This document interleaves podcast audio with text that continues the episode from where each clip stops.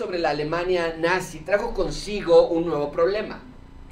¿Quién ahora tendría la responsabilidad de imponer un nuevo orden mundial? ¿Qué país se iba a convertir en el rector de la paz mundial? Y había dos países que estaban más que eh, dispuestos a llevar ese liderazgo, los Estados Unidos y la Unión Soviética, o lo que hoy conocemos como Rusia, más otros estados que se han independizado. Pero la Unión Soviética en ese entonces y los Estados Unidos se convirtieron en las naciones que buscarían llevar el liderazgo mundial.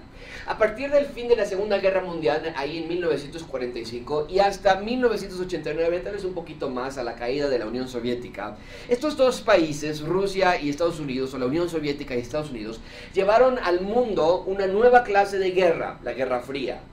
Ese conflicto bélico no se peleó en frentes territoriales, sino en frentes de inteligencia, incluso de astronomía en el espacio, quien llega a la órbita primero, quien llega a la luna primero, y en los frentes de economía, del capitalismo y el socialismo, el comunismo.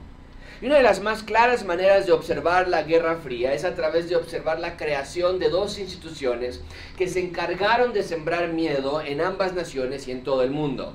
La CIA y la KGB son las instituciones que ambos países crearon para espiarse uno al otro. Los Estados Unidos tenían espías en Rusia y los rusos tenían espías en los Estados Unidos o los soviéticos. Y los espías más eficaces eran los que habían logrado infiltrar las agencias de inteligencia del país enemigo. Por ejemplo, uno de los espías más famosos, si tú entras en Google y le pones el espía más famoso de la Guerra Fría o de la temporada de la Guerra Fría fue Aldrich Ames. Este hombre, Aldrich Ames, fue arrestado el 2 de febrero de 1994, acusado por el gobierno de los Estados Unidos, acusado de ser espía de la Unión Soviética en los Estados Unidos. Aldrich Ames era un norteamericano, había nacido en Illinois y trabajaba en la CIA tenía contacto con cierta información confidencial. Y por más de seis años se dedicó a vender información de la CIA a la KGB.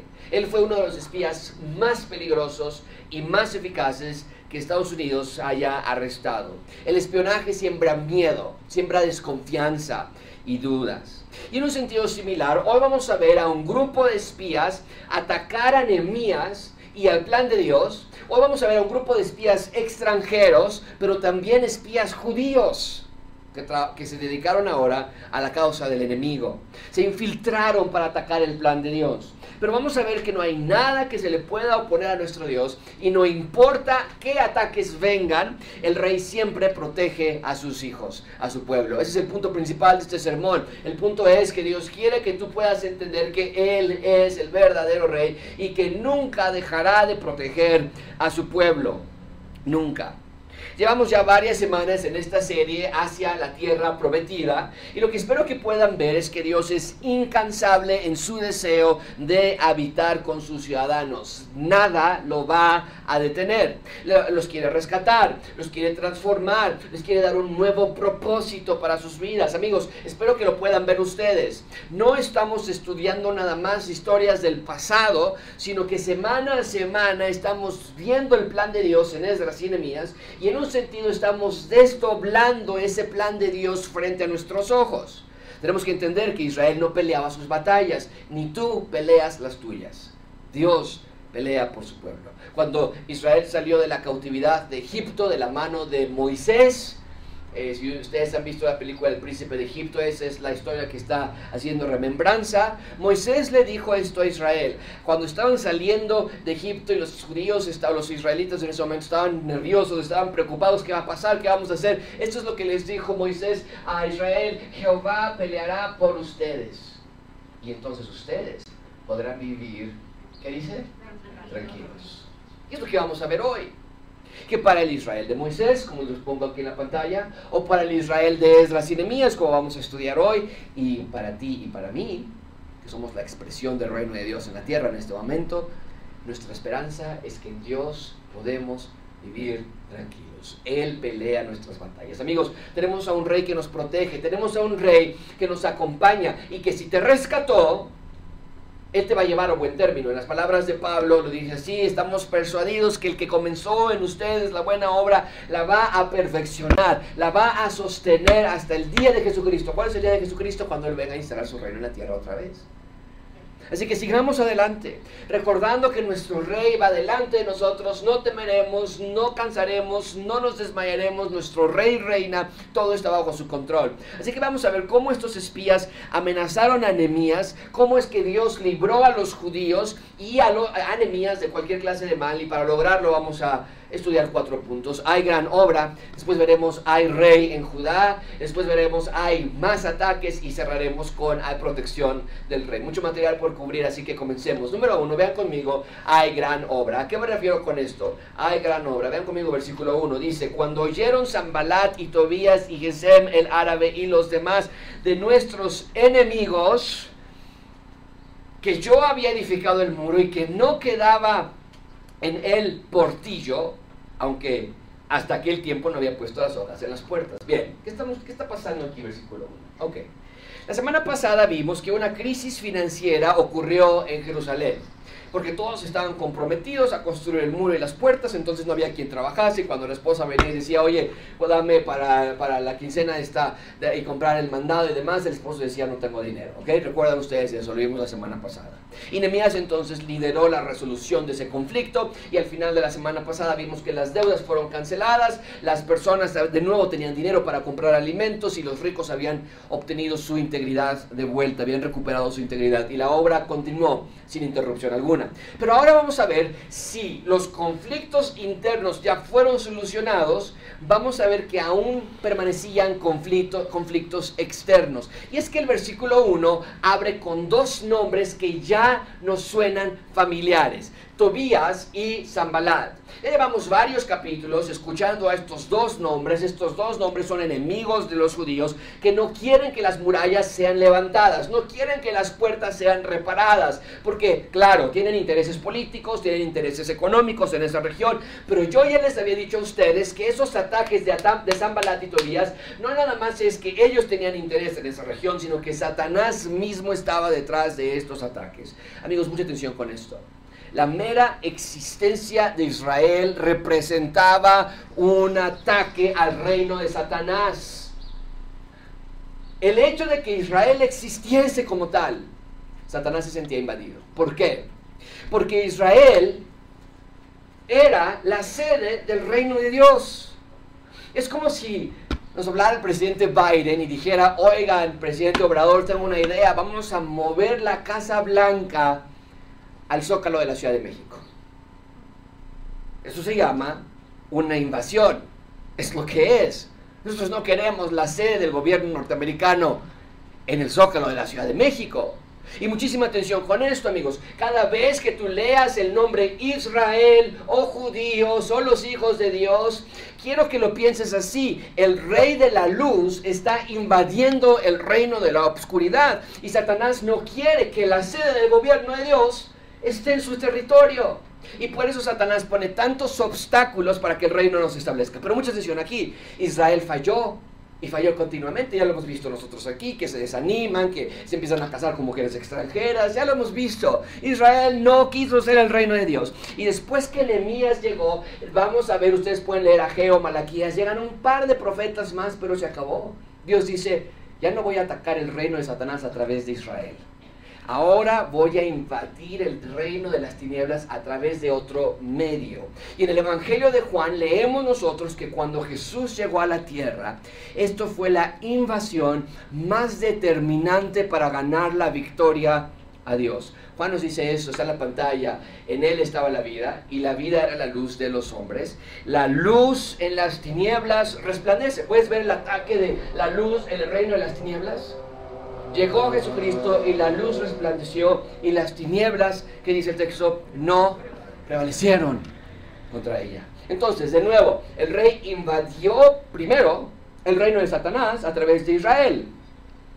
Pero Israel como nación dijo, yo no quiero ser el reino de Dios, yo quiero mi propio reino. Y entonces Dios envió a su propio hijo para que ah, hiciese lo que Israel no logró, ser la luz de esta tierra, ser la imagen de Dios en la tierra, ser el reino de Dios aquí. Entonces, quiero que vean el porqué de todo lo que estamos leyendo. O sea, podríamos pensar, a mí qué me importa el muro de Jerusalén. A mí qué me afecta ese tal Tobías o Zambalat. Pero claro que nos importa. Porque vemos la progresión de la historia del reino de Dios y cómo el hecho de que Dios envió a Nehemías a Jerusalén para instalar la sede del reino de Dios nos apunta a que años después, 400 años para ser exactos, Dios también enviaría a Jesús para instalar la sede del reino de Dios en la tierra. Bien, es por eso que cuando leemos el versículo 1, Zambalat y Tobías, y vemos que ellos regresan a escena, vemos que Satanás se siente amenazado se siente invadido, se siente retado y entonces envía a sus, a sus secuaces para tratar de detener el plan de Dios. Y nuestro texto nos dice que estos dos individuos escucharon que ya no quedaban portillos, puedes marcar esto en tus Biblias o en tus notas, portillos significa aberturas, espacios, rupturas en la muralla. ¿Qué quiere decir esto? Que Tobías ya, a, Tobías y a Zapala le dicen, ¿qué crees? ¿Te acuerdas que antes las murallas tenían hoyos por todos lados? Ya no las hay están reparadas. Quiere decir que la misión de reparar la muralla está por cumplirse. Recuerden, Anemías él estaba sirviendo de copero del rey y le dicen, las murallas están derribadas, las puertas están quemadas y tus hermanos están en gran mal y afrenta. Eso fue la razón por la que regresó Anemías. Entonces vemos que aquí el trabajo de, estos meses que ha estado él trabajando en las murallas finalmente está dando sus frutos. Pero noten que Nehemías aclara que sí, ya no había portillos, pero nos dice entre paréntesis, déjame ponerlo aquí, nos dice entre paréntesis, sí, pero aún no habíamos puesto las hojas en las que pues quedaban los hoyos, estaban los marcos, pero no había puesto las hojas de las puertas todavía. Y ese detalle es importante, porque quiere decir que la ciudad aún tenía vulnerabilidades, aún podía ser atacada relativamente fácil. Bueno, pues de que te sirve una gran muralla si todas las puertas están huecas. Entonces, cuando los enemigos de Dios se dan cuenta del avance de la obra, ellos se, entienden que esta es la última oportunidad para atacar. O es hoy, o se acaba esta oportunidad de atacar a los judíos. Ven conmigo versículo 2. Zambalat y Gesem, ya que escucharon, oye, mira, ya están por terminar, dice que Zambalat y Gesem me enviaron a decir, y vamos a leer todos juntos estas tres palabras, las tengo subrayadas yo, que dice, ven y reunámonos. En alguna de las aldeas en el campo de Onomas ellos habían pensado hacerme mal. ¿Cuál es la estrategia de Zambalat y Tobías? Ellos dicen, vamos a hacer una trampa para Nehemías y le citan y le dicen, oye, vamos a reunirnos, conocemos un cafecito muy, muy bueno, pasando Naucalpan, bien lejos, donde ya no hay nadie. Y noten que eh, subrayé esa frase, ven y reunámonos, la vamos a ver más adelante. Pero el punto es que Zambalat y Tobías quieren acabar con Emías, de una vez por todas. Porque lo que quieren es sacarlo a alguna aldea donde no haya judíos, no haya guardias, no haya testigos. Y una vez que estén allí solos con él, y Nehemías le diga, ok chicos, este, ¿qué quieren platicar conmigo? Pues no querían platicar nada con él. Querían asesinarlo, querían matarlo. Y quiero que vean que ese siempre ha sido el plan de Satanás.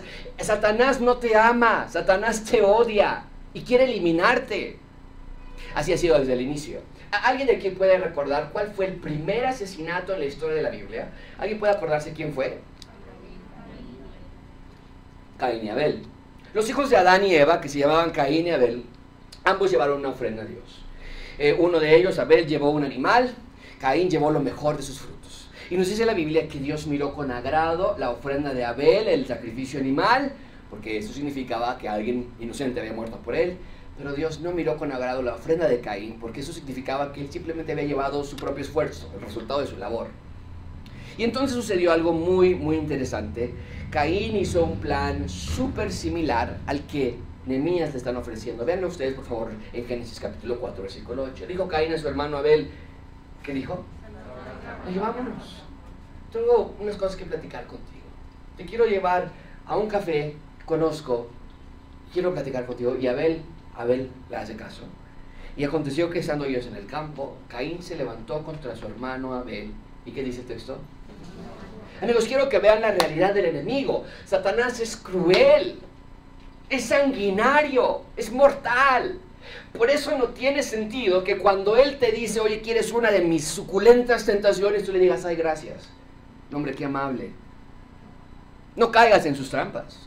Y mucho menos le tengamos temor. Nuestro rey es rey aún de Satanás. Pero el punto es que Zambalat y Tobías, al igual que Caín, le dicen a Nehemías, oye, tengo una cita, vamos a platicar, pero Nehemías percibe estos como que no quieren hablar. Estos tienen algo mal en contra mía. Y entonces vean la respuesta de Nehemías en el versículo 3. Y les envía mensajeros diciendo, miren, yo hago una qué, leamos todos juntos, gran obra. Y no puedo ir porque cesaría la obra. No puedo estar en dos lugares, dice Nehemías. Dejándola yo para ir a vosotros. Esto es extraordinario, amigos. La respuesta de Nehemías es literal así. Yo no tengo nada de qué hablar. Yo nada más tengo que obedecer. Eso es lo que dice Nehemías. Mucha atención con esto, amigos. El ciudadano del reino de Dios no negocia con Satanás. Solamente se somete al rey Dios. No tenemos nada que hablar con el mal ni con los malos. Sus intenciones no son buenas, por lo tanto no tengo nada que hacer con ellos. Nehemías estaba concentrado en su misión, estaba concentrado en su labor, todo lo demás le salía sobrando. Literal dice, no tengo tiempo, porque mi llamado es estar en misión. En la segunda, te quiero que vean el peligro que ustedes corren a jóvenes que están aquí, adultos, abuelos por igual. Ustedes corren un peligro todos los días que Satanás quiere coquetear con ustedes. Y que tú dices, bueno, a ver, ¿qué? ¿Qué dices? A ver, otra vez, no te escuché. ¿Dónde quieres que vayamos? Cuando tus amigos te hablan para que vayas a conocer mujeres, cuando te llega el mensaje para invitarte a hacer cosas anti Dios. Cuando tu hermana te habla y te dice, hermana, no sabes, tengo los chismes más recientes que no vas a querer dejar de escuchar. Cuando el mundo, el mundo te quiere seducir con sus atracciones y placeres, tienes que recordar que si eres salvo, entonces no estás en esta tierra para tus propios fines tus pulmones no te dan aire para que seas más feliz a tu manera.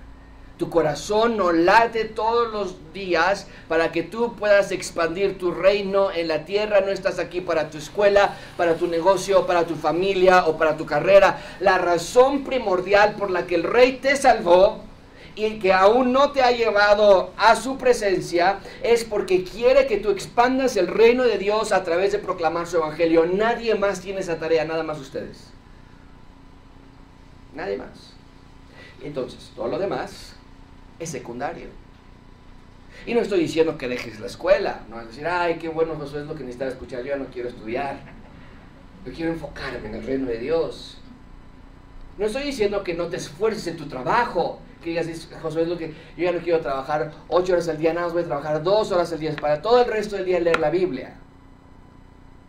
Pero lo que sí estoy diciendo es que esas no son tus prioridades. No eres primero empresario y luego ciudadano del reino de Dios. No eres primero profesional o doctora o maestra o ama de casa. Eres primero y ante cualquier otra cosa ciudadano y ciudadana del reino de Dios. Primeramente eres de Él. Y la responsable y el responsable de extender el reino de Dios en la tierra eres tú. Si no lo haces tú, ¿quién?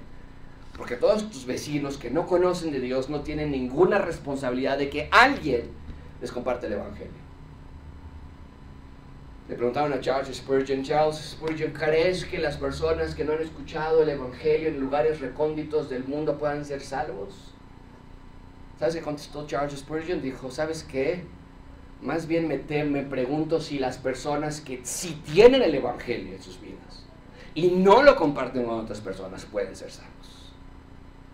Las palabras del Señor Jesucristo dice, ustedes son la sal de la tierra, pero si la sal se desvanece, ¿con qué va a ser salada la tierra? La tierra va a perder su sabor, la tierra va a perder la única manera en la que las cosas no se echen a perder. La tierra en ese entonces era para conservar la carne, los alimentos, no podías decirle, mete de, congélame el pollo eh, esta semana para comerlo la próxima semana, no se podían congelar las cosas, no existía esa tecnología.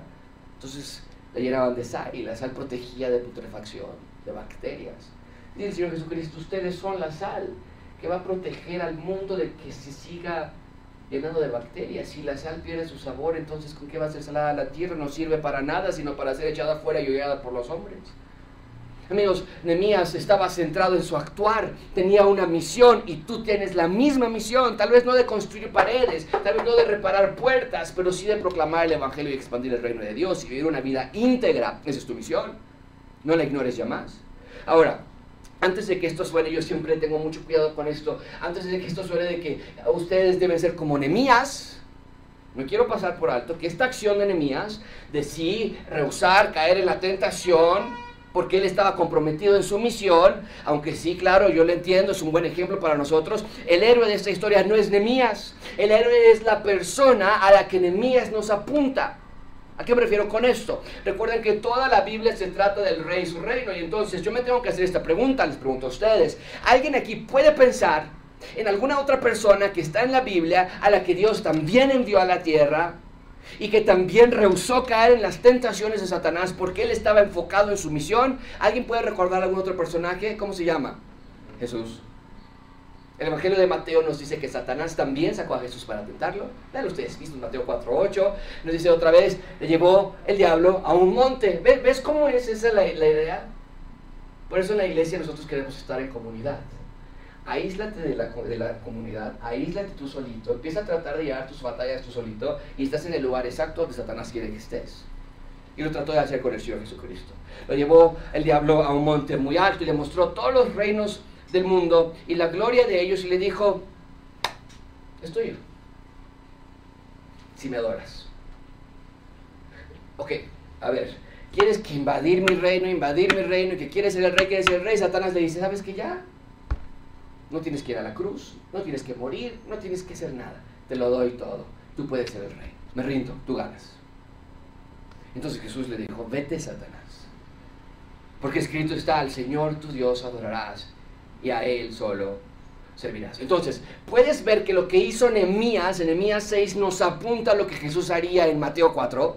Nehemías fue un gran líder, nadie puede disputar eso, pero no era el salvador del mundo. Nemías tenía sus virtudes, pero no era perfecto como el Señor Jesucristo. Nemías logró mucho, pero no logró lo más importante que el Mesías tendría que hacer, que era salvar a su pueblo de sus pecados. Nemías no lo logró. Amigos, lo que vemos en la vida de Nemías no es para que digas, híjole, qué bárbaro Nemías, no, ¿dónde están los Nemías de nuestra era? Eso no es el punto de este texto. El punto es, wow, Nemías estaba comprometido con su rey, yo quiero estar comprometido con mi rey. Y si Nehemías encontraba tanto valor en seguir a este rey, yo quiero encontrar también el mismo valor en seguir a mi rey. Así que no tardes más. Jesús te está dando una misión a ti, papá, que estás aquí, hombre. Sé la guía de tu familia. Esa es tu misión. No más juegos, no más tardanza. Nuestro letargo como padres produce hijos alejados del Evangelio.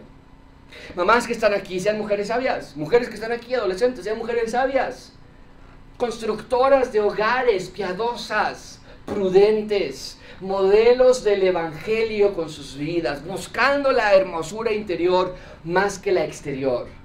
Y gracias abundante, todos ustedes recuerden que cada persona que ustedes conocen con la persona con la que trabajan, el vecino de arriba, el mesero del restaurante, el que te llena la, gasolina en la gasolinería. Es tu responsabilidad proclamar el Evangelio y decirle, oye, oye, ¿te puedo invitar a mi iglesia? Oye, ¿te puedo dejar esta invitación? Estén listos para predicar a tiempo y fuera de tiempo. Tengan testimonios íntegros. No escondan al Señor Jesucristo en sus vidas. Habla de tu fe, de lo que Dios ha hecho en tu vida. No necesitas saber muchos versículos para hacer eso. Solamente diles, antes yo era ciego, ahora puedo ver. Antes estaba perdido, ahora estoy rescatado. Y diles, mi rey me ama incondicionalmente. Y te puede amar a ti también, de la misma manera.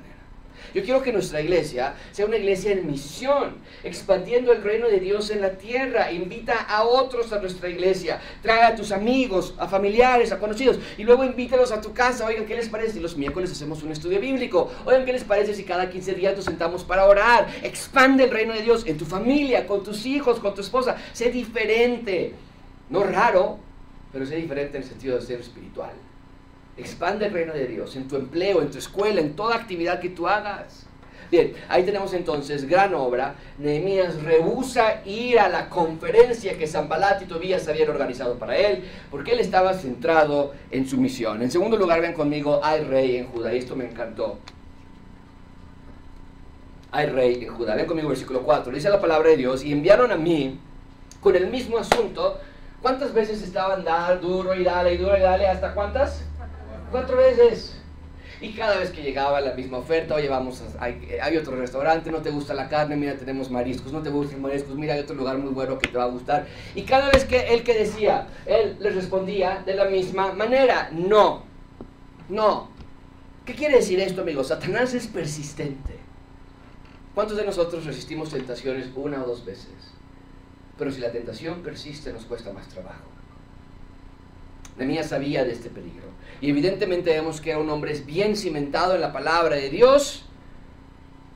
Buscaba las cosas de arriba, no las de la, no las de la tierra. Así que iglesias sean sobrios. Porque el enemigo es persistente.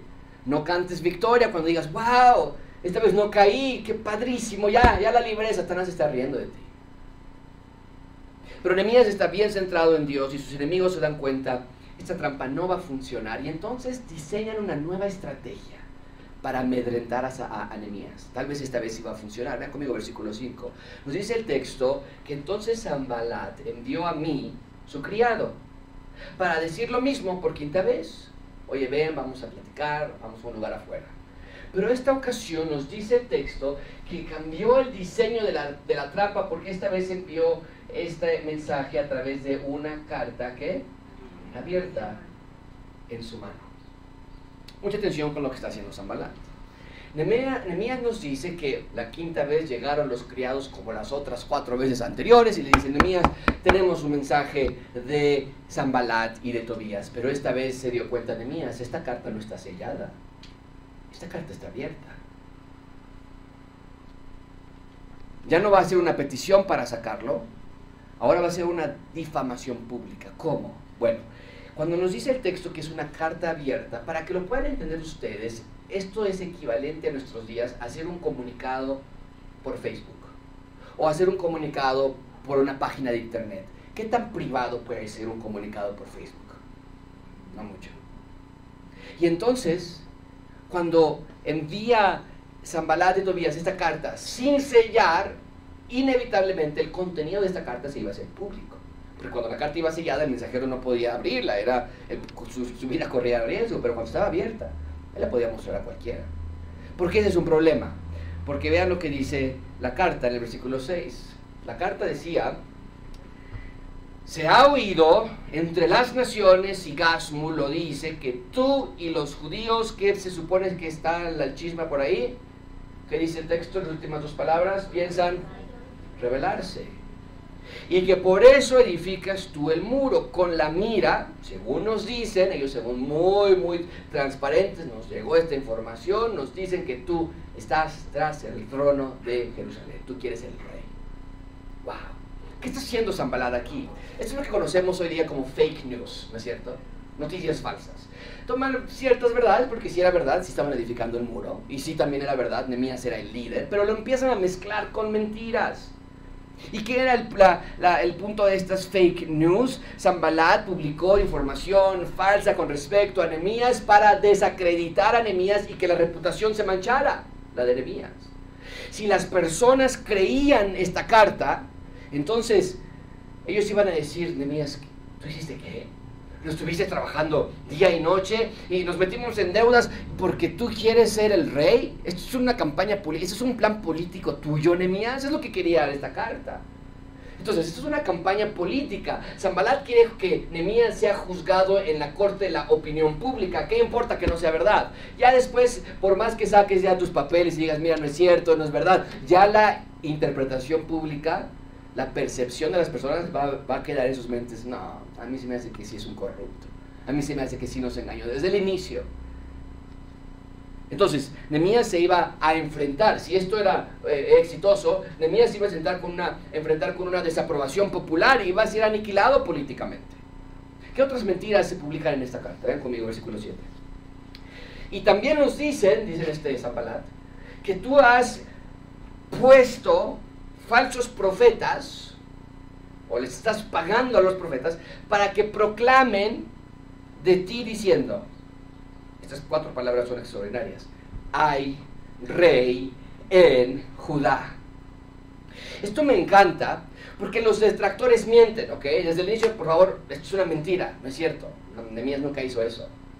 Pero ellos mienten al decir que Nehemías quiere el trono de Israel y que ya contrató incluso a profetas para que andan anunciando ahí, como aquí las, los autobuses pasan y que quien quiere vender ropa vieja y, refrigeradores y demás, que así andaba Nemías contratando y que, que llevaba el micrófono diciendo, Nemías es el rey, Nemías es el rey. Eso es falso. Pero mucha atención con esto. Porque aunque están mintiendo con toda alevosía, fíjate esto, no están del todo mal. ¿Por qué? ¿Tenían razón de que en Judá sí había un rey? La respuesta es claro que sí. Claro que había razón en que Judá tenía un rey. Claro que había un rey en Judá. Ahora, ellos estaban diciendo que es Nemías que se quería quedar con el trono.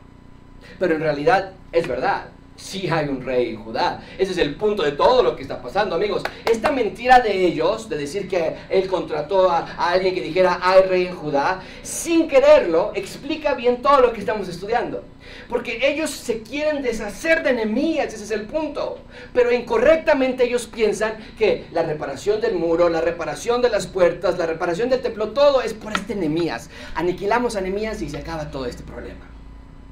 Pero ellos no se están dando cuenta que no es quien está detrás de todos estos planes, sino es el verdadero rey de los judíos, Dios. Entonces, si hay rey en Judá, no es Nehemías, es el león de Judá, es la estrella de la mañana, es el creador del universo. Y Él quiere que las murallas y puertas sean reparadas, por eso se están reparando. Él quiere que el templo sea restaurado, por eso se restauró. Él es quien les envía rescatistas, Zorobabel, eh, Jesúa, Esdras, Nemías. Él les envía rescatistas porque Dios quiere que su reino esté en la tierra y no se cansa, nada lo puede detener. Y estas personas hacen esta interpretación, ah, es Nemías, es Nemías, por eso tenemos que deshacernos de él, pero no, si quieres deshacerte del reino de Dios, tienes, que deshacerte de Dios mismo. Y eso es imposible. Zambalat y Tobías no sabían con quién se estaban metiendo. Y contigo conmigo es igual, amigos. Si hay rey en la Ciudad de México y no es la jefa de gobierno, no es ningún partido político, no es tu jefe, no es tu trabajo y mucha atención con esto, tampoco tú eres tu propio rey. Y es hora de que recuerdes, gracias abundante, que todo lo que pasa en tu vida es gracias al rey. Porque así como Dios fue imparable en rescatar a Israel, así también Dios fue imparable en rescatarte a ti. Y muchos de ustedes han nacido en cunas cristianas, lo que llamamos cunas cristianas, que alguien le compartió el Evangelio a tus padres y ahora ustedes son creyentes también eventualmente se arrepintieron individualmente por sus pecados y los ha rescatado también. Pero piénsalo, Dios envió misioneros, Dios envió a alguien que rescatara a sus padres porque te quería rescatar a ti. Algunos de ustedes han pasado por problemas muy difíciles, pruebas, se han, se han desviado de Dios en sus vidas y Dios ha hecho todo lo posible por rescatarte y ponerte de nuevo su, en su reino. Así que no es una coincidencia que estés aquí esta mañana. Si tienes un rey, y es el rey Jesucristo, y Él te quiere rescatar y restaurar e instalar en una posición en la que puedas vivir feliz, pleno, para siempre. Amigos, no lo olviden, sí hay rey, y nuestro rey es un buen rey. Bien, ¿qué más decían estos hombres mentirosos? Vean por favor, por favor conmigo versículo 7. Estos hombres mentirosos están diciendo, oye, mira, te mandamos esta carta, ups, se nos olvidó sellarla. Y entonces está diciendo todas estas clases de mentiras dice que hay rey en Judá y ahora serán oídas del rey las tales palabras, es decir, te vamos a acusar. Esto de que tú estás contratando y que tú quieres ser rey, que esto lo va a saber tu jefe, Artajerjes. Pero, punto y coma, ven, por tanto, y consultemos juntos. Nos podemos arreglar. No hay nada que no se pueda arreglar, Nehemías. Esta información, no hombre, puede ser muy peligrosa para ti, pero ven, platicamos, esta quinta ocasión lo quieren obligar a que él regrese. Entonces dice Nehemías, envíe yo y decirle, no hay tal cosa como dices, sino que de tu corazón tú lo inventas, porque todos ellos nos amedrentaban diciendo, ay, se van a debilitar sus manos, ellos van a, van a no van a terminar la obra, entonces Dios fortalece nuestras manos. De nuevo, el propósito de sus ataques era desanimar a Nehemías y al pueblo, pero Nehemías en lugar de desanimarse recurre a Dios como su fuente de ayuda más efectiva. Y él dice, yo no quiero ser rey. Y por cierto lo manda en carta. Eso es algo muy importante porque legalmente con eso se estaba protegiendo. Nehemías no es tonto. Entonces, si ustedes me están acusando, yo me voy a defender para que yo también tenga un archivo donde pueda decir que yo negué todas esas acusaciones. En tercer lugar, vean conmigo, más ataques. Hay más ataques. Versículo 10. Vine luego a casa de Semaías, hijo de Delaía, hijo de Metabel, porque él estaba encerrado. El cual me dijo, reunámonos. ¿Te suena familiar esa, esa sugerencia? Reunámonos en la casa de Dios. Esta vez en el templo. No nos vamos a ir a un lugar lejos, en el templo, en la casa de Dios. Dentro del templo y vamos a cerrar las puertas, Nemías. Vamos a cerrar las ventanas porque, ¿qué crees? Dios me iluminó este día que hoy en la noche vienen a qué? A matarte. Notaste, primero, es la misma estrategia que ocuparon en el versículo 2. Incluso la misma petición, reunámonos. Un tal Semaías, no sabemos mucho de él, pero sí sabemos que es un, por lo menos él ya se llama un sacerdote o profeta, porque está dando una profecía y está en el templo, aparentemente él tenía acceso. Él dice, oye, yo soy un profeta, yo soy un sacerdote, confía en mí. ¿Qué crees? Dios me dijo que te van a matar hoy. Vente para acá, le ponemos candado a las puertas, yo te protejo. Era una trampa. Era una trampa que Nemías, eh, que, para que Nemías se asustara y que dijera, eso te dijo Dios, hoy mismo voy al templo, voy a entrar ahí. El problema es que el templo era prohibido para personas como Nemías. Nemías no era un sacerdote. Él no podía entrar. Nadie que no fuese un sacerdote podía entrar. Y si alguien que no fuese un sacerdote entraba al templo, estaba, estaba ensuciando, estaba profanando el templo. Y las personas no iban a ver a Nemías muy agradablemente una vez que supieran, Nemías, tú nos hiciste construir todo este muro y ahora entraste a profanar el templo porque tenías miedo de tu vida. De nuevo, esto iba a desacreditar a Nehemías como líder. Entonces, versículo 11 contesta Nehemías, entonces yo les dije, ¿un hombre como yo ha de huir? Pues si van a venir a matar, que vengan a matar, ¿no es lo que contesta Nehemías? Yo no voy a huir. Y aparte, ¿quién soy yo? Para que, aunque vinieran a matarme, quien sea que quiere matarme, ¿quién soy yo para ir al templo? Y profanarlo para salvarme. No, no, no, no, yo no voy a entrar. Versículo 12, el versículo 12, y entendí que Dios no lo había enviado, sino que hablaba aquella profecía contra mí, porque, noten esto, Tobías y Zambalat, ¿qué hicieron? Ahora, Tobías y Zambalat habían contratado espías, sacerdotes, como espías. Y Nehemías dice, wow, el sacerdote fue sobornado para hacerme temer y para pecar y que le sirviera de mal nombre. El sacerdote fue sobornado. Lo puedes leer rápidamente, pero quiero que veas la tristeza con la que Nehemías te lo está diciendo, porque este es el, es el diario de Nehemías.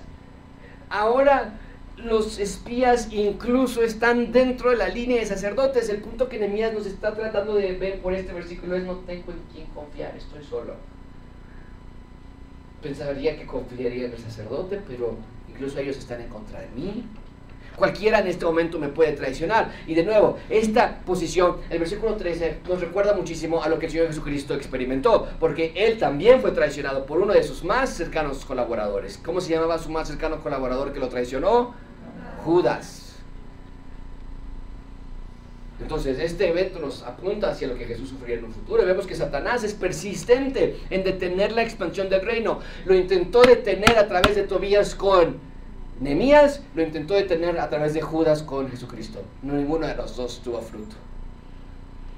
Pero en lugar de tirarse al suelo, en lugar de es decir, ¿por qué yo? ¿Qué he hecho? Yo, mira, tan cómodo que estaba en mi casa ya en Persia y vine acá y son problemas económicos y son problemas de que las personas se quieren casar con incrédulos y son personas que problemas que nos quieren atacar un ejército. Y ahora, hasta los mismos judíos están traicionándome. En lugar de hacer todo eso, que es lo que muchos de nosotros haríamos, en lugar de enojarse con Dios, y, este sería un momento extraordinario para que él se deprimiese, porque cuando nosotros nos deprimimos, cuando, cuando nosotros decimos que estamos en depresión, ese es el espacio en el que nosotros nos ahuyentamos, nos escondemos, nos refugiamos cuando algo sale mal en nuestras vidas y no estamos enojados con Dios.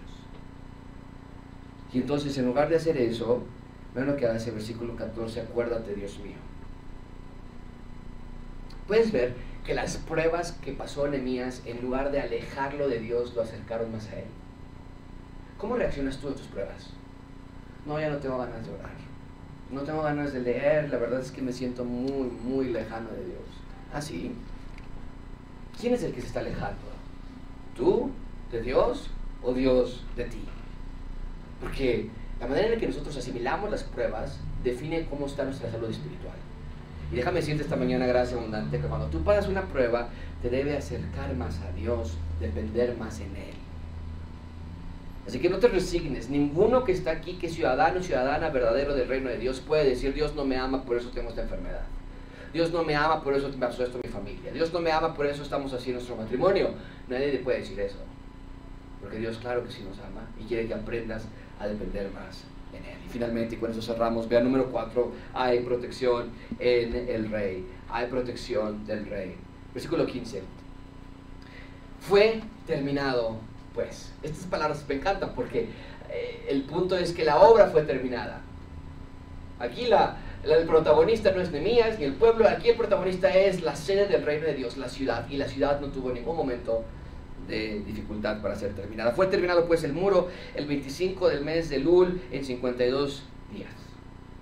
Desde el día que la obra comenzó les tomó 52 días para terminarla. Hace cuatro o cinco clases estudiamos a Tobías y Zambalat burlándose de enemías, diciéndoles, ay, habrán de terminar la obra en un día. Bueno, no en un día, pero en 52, que es casi como un día por la rapidez con la que se hizo el trabajo. Le respondemos a Tobías y Zambalat, ¿han de terminar esta obra? ¿Cuál es la respuesta? Sí, sí han de terminarla se ha. ¿Qué nos enseña esto? Buscad primeramente el reino de Dios y su justicia, ¿no es cierto? Todo lo demás va a ser añadido. Fueron 52 días de arduo trabajo. Se vieron amenazados por enemigos, se vieron amenazados por crisis financieras, se vieron amenazados por ejércitos que se plantaban enfrente, se vieron amenazados por espías, pero Dios siempre fue fiel con ellos. Véanlo amigos, Dios no le debe nada a nadie, Dios siempre cuida de sus hijos. Es exactamente lo que el salmista dice en el Salmo 92, pero tú, Dios, aumentarás mis fuerzas como las del búfalo, seré ungido con aceite fresco. Y entonces mis enemigos van a mirar mis ojos y van a oír mis oídos de los que se levantaron contra mí de los malignos. Yo voy a ser victorioso porque tú me has dado la victoria. Muy atención con esto, amigos. Con Dios todo es posible.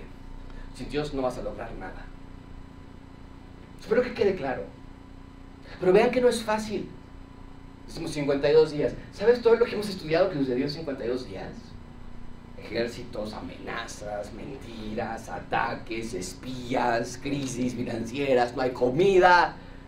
No fue fácil 52 días. Hay distracciones, hay nuestros propios pecados, por eso necesitamos estar alertas, despiertos, comprometidos al rey. Y vean lo que sucedió con los enemigos de Judá. Versículo 16. Y cuando los oyeron todos nuestros enemigos, lo subrayé porque eso es extraordinario, lo leemos todos en voz alta, temieron todas las naciones. Ya ves que nuestro rey siempre es victorioso. El punto de los enemigos era infundir miedo sobre los judíos. Y los que terminaron con miedo fueron ellos. Versículo 16 dice, y se sintieron humillados y conocieron que Dios había hecho esta obra. El punto de los enemigos era humillar a los judíos, que la zorra cuando pase va a tumbar tu muro. Los humillados terminaron siendo ellos. Se dieron cuenta de que este rey es un rey diferente. Ahora, ¿qué elementos tenemos hasta aquí? Que Dios ha ido restaurando. Bueno, tenemos la ciudad restaurada, sí. Tenemos las puertas restauradas también. El templo reconstruido, sí. El sacerdote ya ha sido reivindicado, sí. Está Esdras, y no hemos escuchado de Esdras, pero va a regresar en el capítulo 7. Sí, hemos escuchado de, eh, perdón, capítulo 8. Sí, hemos escuchado de todas estas cosas. Ya están allí. Los ciudadanos ya están dentro. Lo vamos a ver la próxima semana. Todo está listo para que el reino progrese. Y los enemigos se dan cuenta de esto y les da miedo. Y dicen, creo que estamos viendo aquí a un imperio, a un reino más poderoso de lo que nosotros nos creímos al inicio. Y a pesar de esto los ataques continuaban. Vean conmigo versículo 17. Asimismo, en aquellos días iban muchas cartas de los principales de Judá a Tobías y las de Tobías venían a ellos. ¿Qué quiere decir esto? Mucha atención con esto. Quiere decir que había una comunicación abierta entre estas personas. Había una comunicación abierta. ¿Cómo podía tener tanta comunicación? El maligno, el enemigo, con los de Israel. Ah, nos dice, porque muchos en Judá se habían conjurado con él. O sea, había una de filtraciones. Nemías decía, vamos a hacer esto y se lo pasaban a Tobías. Nemías decía, vamos a planear esto y le pasaban la información a Tobías. O sea, hay una filtración, ¿por qué? Porque muchos en Judá se habían conjurado con él porque Tobías, fíjense esto, era yerno de Secanías, hijo de Ar. No sabemos mucho de Secanías, pero lo que sí sabemos es que es judío. Y aparentemente nos dice aquí que Secanías, siendo un judío, le dice a su hija, hija, conocí a un buen muchacho para ti, se llama Tobías, el enemigo de Dios. Y ahora el hijo de Tobías, eh, el, hijo de Tobías, y se había casado con la hija de Mesulam. Dice, y Joanán, su hijo, había tomado por mujer a la hija de Mesulam, hijo de Berequías. O sea, el hijo de Tobías se casó con otro judío, con otra judía. Entonces aquí está toda una mezcla de, judíos que están con, con pero que están dando sus hijas en matrimonio con los enemigos de Dios. ¿Qué nos quiere decir esta versión en el versículo 18 y 19? ¿Sabes lo que nos está diciendo Nehemías?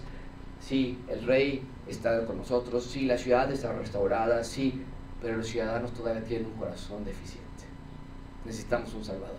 Versículo 19 nos dice, también contaban delante de mí las buenas obras de él y a él las referían mis palabras y enviaban todavía cartas para atemorizarme. Todo lo que yo decía, toda la información de, total confidencia, se la pasaban a Tobías y me trataban de atemorizar.